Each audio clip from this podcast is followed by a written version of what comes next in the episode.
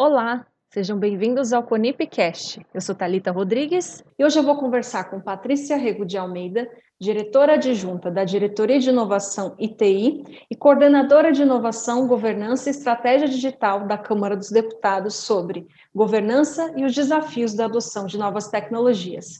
Patrícia, muito obrigada por aceitar nosso convite. Seja bem-vinda. Obrigada, Thalita. Eu agradeço. É um enorme prazer estar com a equipe do CONIP aqui, tentando compartilhar um pouquinho do que nós temos vivenciado lá na Câmara. Obrigada. Obrigada de novo. Patrícia, quais são os desafios de se elaborar uma estratégia em um cenário com tantas incertezas como, por exemplo, esse que a gente está vivendo hoje? Chega a ser até uma dicotomia, né? É você projetar uma estratégia para um futuro incerto né? Um futuro incerto, onde você vai ter que caminhar por vários, né? Por várias trilhas, vários caminhos, e cada vez você tem uma variável diferente que está sendo modificada. É, é, o maior desafio, né? Há, inclusive, é, defesas e que não se não se faça mais nenhuma estratégia, que não vale mais a pena. Mas eu acredito, eu ainda acredito na necessidade de uma estratégia, não tanto algo assim é, muito rígido, de muito longo prazo, não, não dessa forma, né? É, o próprio conceito de futuro hoje mudou, né? Muita coisa que nós colocamos, nós escrevíamos como futuro, em pouco tempo se realizou.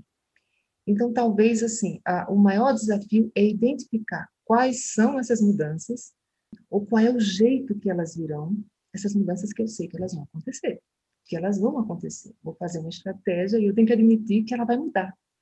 Né? Então, o desafio é identificar essas mudanças e fazer esse, traçar esse caminho, sabendo que ele também vai ter que ter rotas alternativas. Isso num, sentido lato, né? Numa organização, já, isso já é um desafio. Na TI, isso é potencializado. Então, nós temos que estar sintonizados com o que as, as áreas clientes, que as áreas de negócio da instituição estão precisando. Não só sintonizado com o que o diretor dessa área está pedindo, mas o que, que se conversa dentro dessa área? Outras pessoas que não sejam diretores estão falando. Em algum momento, esse discurso ele vai emergir. E a gente está preparado para ele, ele pode emergir. Outra coisa interessante é estar tá preparado para a inovação digital. Nós sabemos que inovação não é sinônimo de digital, mas é muito frequente, né, quando se a instituição, a, a organização vai inovar, ela vai bater na porta da TI. E aí nós temos que já ter feito uma, uma pesquisa prévia, né, do que existe, uma pesquisa tecnológica, do que é possível ser feito com essa e com aquela tecnologia. Né? Então, é necessário os ensaios, são necessários os testes, mas dentro de, uh, dentro de uma proposta do que eu tenho de desafio, dentro de uma proposta de uma estratégia. Então, a, a, a, essa sintonia né, do, da, do, que, do mercado, do que pode vir de inovação tecnológica, ela tem que passar a ser parte, assim, um valor de todas as pessoas que são da TI. Né? Não é algo que eu vou parar, hum, vou mentalizar o que é que virá ali de, de, novo, de novo. É um processo contínuo, mas focando em uma estratégia que eu tenho que seguir, porque senão eu posso, a, a, a nós nos perdemos, né? não, não há tempo para perder, né? para ficar fazendo testes de coisas assim muito fora de escopo. Outra coisa que tem sido um desafio enorme nessa, nessa elaboração de estratégia digital, é a percepção uh, pelos profissionais de TI de que nós estamos lidando com o comportamento de pessoas. Não é só a tecnologia é só um meio. Então, se nós vamos introduzir um processo, transformar aquele processo em algo digital e ele não era, nós estamos necessariamente mudando o comportamento de uma pessoa. Então, ao mudar esse comportamento e sabendo que existem formas diferentes do mercado ofertar essa digitalização, precisamos pensar em algo que seja menos incômodo para ela, que seja atrativo e que seja sustentável a longo prazo. Estamos lidando com o comportamento. E se eu quero evoluir um produto, se eu quero colocar algo no lugar de outro que já existia, que que a, a, a, as pessoas já estavam acostumadas, aí é que o compromisso em se preocupar com o comportamento, com o ser humano, aumenta. Então, esse eu acho que é uma, uma um desafio que está mais, mais forte entre nós. E aí, na TI, nós lá na Câmara, nós temos tentado trabalhar na, na, em uma transformação digital pautada em combinações, em módulos de tecnologia, de forma que nós tudo possa ser modularizado para ser reaproveitado, para ser recombinado. Nós temos ciência né, seria que nós não temos condições, dependendo da mudança que existir, uh, externa, interna, é, de necessidade tecnológica, comportamental, seja o que for, nós não temos condições de mudar tudo em pouco tempo, porque as mudanças elas precisam ser rápidas. Então nós temos que conseguir ajustar o que nós temos e comprar algo que possa ser ajustado. Não existe mais aquele conceito de eu vou fazer um sistema para a unidade A, para a unidade B. Né? Eu vou fazer uma plataforma de sistemas que estão se combinando. E uh, o dado que sai de um sistema, de, de um serviço digital e vai para outro, ele tem que ser natural, naturalmente, sem, sem, sem lapsos. Né? Imagine isso com fabricantes diferentes, alguns colocam os dados dentro da instituição, outros são com dados na nuvem, e nós temos que fazer essas coisas se comunicarem. Então, é um desafio tecnológico, é um desafio uh, administrativo, é um desafio contratual, é um desafio jurídico, muitas vezes, né? e um ensaio contínuo.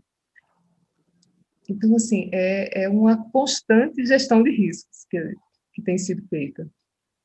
Entendi. E, Patrícia, como que isso tudo se reflete na governança? Que mudanças seriam necessárias a uma governança de TI para que seja efetiva? é, o reflexo desse desafio de elaborar uma estratégia, ele vem todo para um modelo de governança. O impacto, primeiro, é o modelo de governança. Porque, lembrando, a, a governança é o um conjunto de processos que descrevem, que definem e que apresentam né, como as decisões são feitas na instituição. Decisões diversas. Né? E como é que eu vou acompanhar o resultado dessas decisões para que eles cheguem a, um, a, uma meta. Então, a primeira coisa que, que nós temos aí de desafio é nós estamos diante de comitês, de pessoas que vão decidir com mais frequência. E vão decidir, então, o resultado do que elas, tá, elas estão decidindo tem que ser perceptível no menor tempo. E mais, essas decisões elas não podem mais ser fundamentadas em achismo, acabou-se esse tempo, né? ter, precisam ser decisões fundamentadas em dados. Mas aí já surge um outro desafio. Né? Se dados refletem o passado, se eu tenho dados, eles foram, foram coletados, eles estão retratando um pretérito. Né? E, a, e eu preciso imaginar né, um futuro que muito provavelmente vai ser diferente do, do passado. Como é que eu estou usando os mesmos dados? Então, aí é que as análises com esses dados, elas tem cada vez mais é, é, nos demandado que sejam análises preditivas, com métodos inferenciais, em alguns casos, com inteligência artificial. E que não sejam análises de, de momentos, né? soluços. Né? Eu analiso aqui, depois eu paro daqui a, seis meses e, e passo um outro processo de análise. Não funciona. Eu preciso ter um processo contínuo, porque todos os dias tem variáveis que estão sendo mudadas. E aí eu consigo minimizar essa, essa, esse lapso né, que existe entre a situação do futuro e que os dados né, me trazem do passado. Então, esse aí já é um, um grande desafio.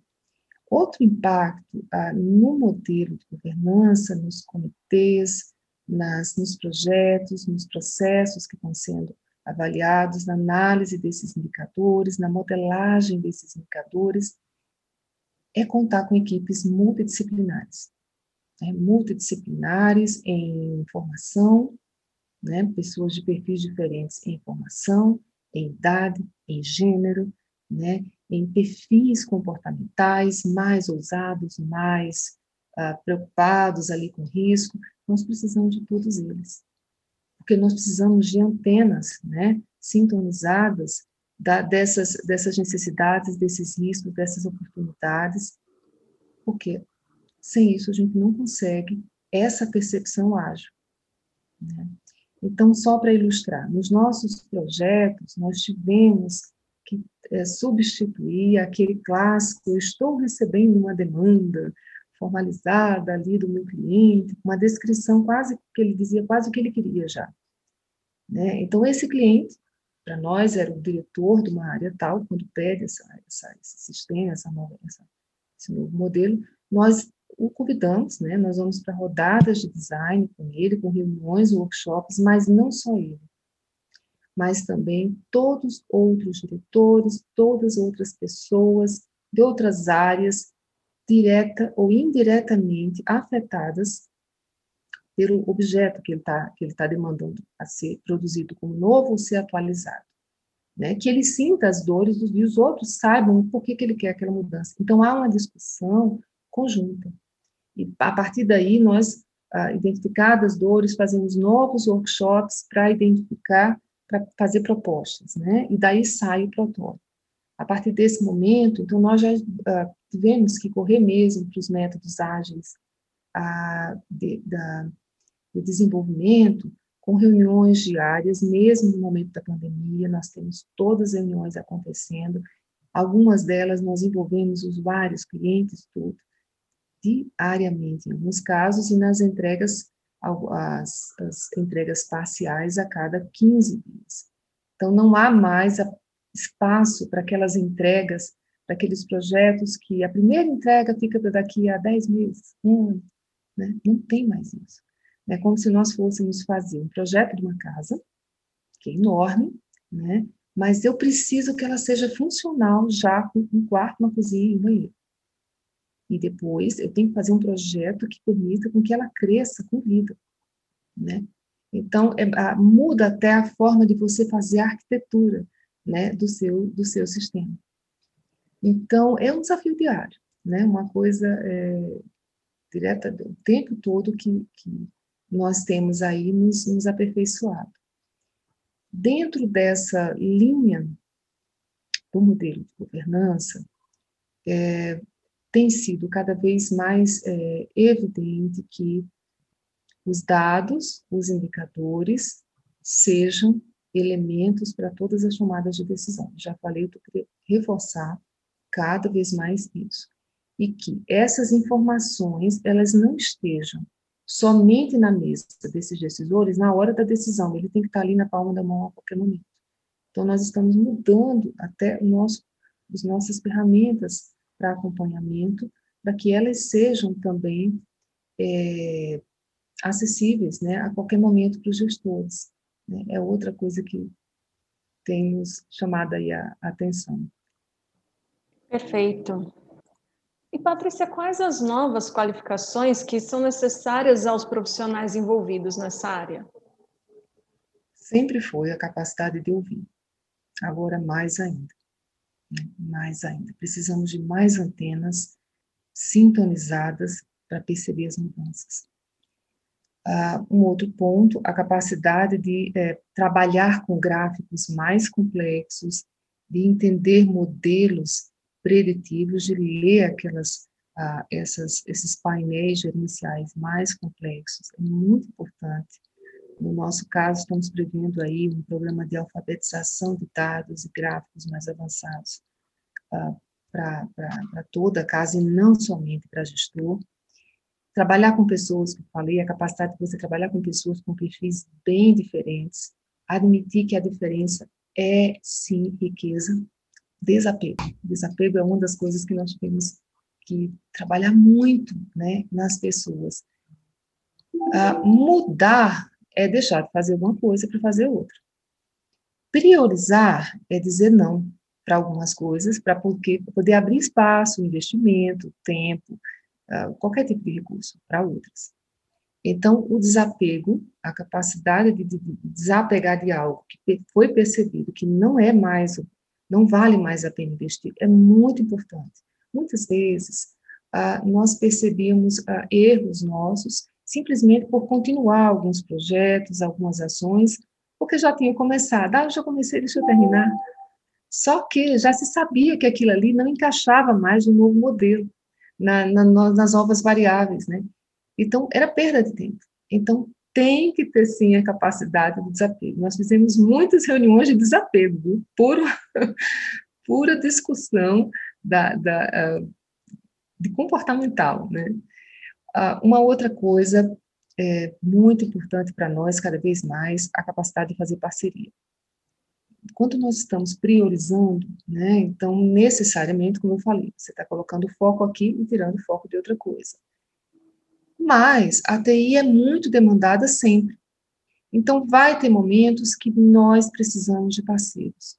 Né? Parceiros, outras instituições que ah, cedam recursos para trabalhar conosco quando nós não temos todos os recursos para um determinado projeto. Né? No caso da Câmara, nós temos tentado fazer ah, muitas parcerias com outros parlamentos, nós temos trocado muitas uh, muitas informações. Recentemente, a gente tem feito a última reunião que nós tivemos, num grupo que nós uh, coordenamos com 28 parlamentos, casas legislativas nacionais, é, vendo a, as, as dificuldades delas. Então, isso é muito rico, muito rico mesmo. Uh, e pessoas que saibam mesmo trabalhar com parceria. Né? Significa respeito da, da, da situação da, da, da, outra instituição, se ela fez aquela opção, ela fez diante daquele cenário que foi posto para ela, significa respeito dos, dos, compromissos, significa generosidade. Então, é, é, eu acho que é uma característica muito importante. E resiliência, que a gente vai cair, vai errar e tem que levantar. São coisas assim que um, que um ser humano e um profissional, né, envolvido com outras pessoas, acaba precisando ter também, né? não só o que é especializado em TI, né? Isso, Thalita, são, são valores que é, agora eles têm sido, é, eles têm sido, assim, uh, essenciais, né, nesse momento de incerteza. Nós precisamos uns dos outros. Principalmente no momento em que as pessoas estão mais distantes, né? Principalmente, olha só, essa, essa entrevista que a gente está fazendo, você está seu trabalho na sua casa, provavelmente estamos em estados diferentes, né? E aí é, essa distância, por mais que, que a tecnologia facilite, ela pode também criar barreiras, né? De, principalmente quando se trata de pessoas, né? Exatamente, exatamente. Você tocou o ponto. O centro, o, propósito de tudo são as pessoas. São as pessoas. E é, eu vejo assim, a, nós sim precisamos estar preparados para as mudanças, as mudanças existirão, mas tem uma coisa que não pode mudar, né? São os princípios éticos. Todas essas mudanças, elas sejam em cima do laço ético. Esse é intocável, precisa ser intocável. Sim, Patrícia, muito interessante. O estudo fez eu, bastante, fez eu refletir bastante sobre o tema já conhecia, mas foi bem legal trazer a sua reflexão para esse assunto. Muito obrigada pela sua presença de novo. Alita, eu que agradeço mais uma vez a oportunidade e ah, desejo aí um, um sucesso né, para as empresas, para as instituições públicas e privadas que estejam aí diante desse, desse desafio. Né, que, que, que não desistam de ter uma estratégia, de ter um plano mas admitindo sim que vai ser algo que precisa ser algo flexível. Obrigada. Essa entrevista também foi gravada em vídeo. Para conferir, acesse o canal do YouTube do CONIP. Muito obrigada por nos escutar e até o próximo episódio.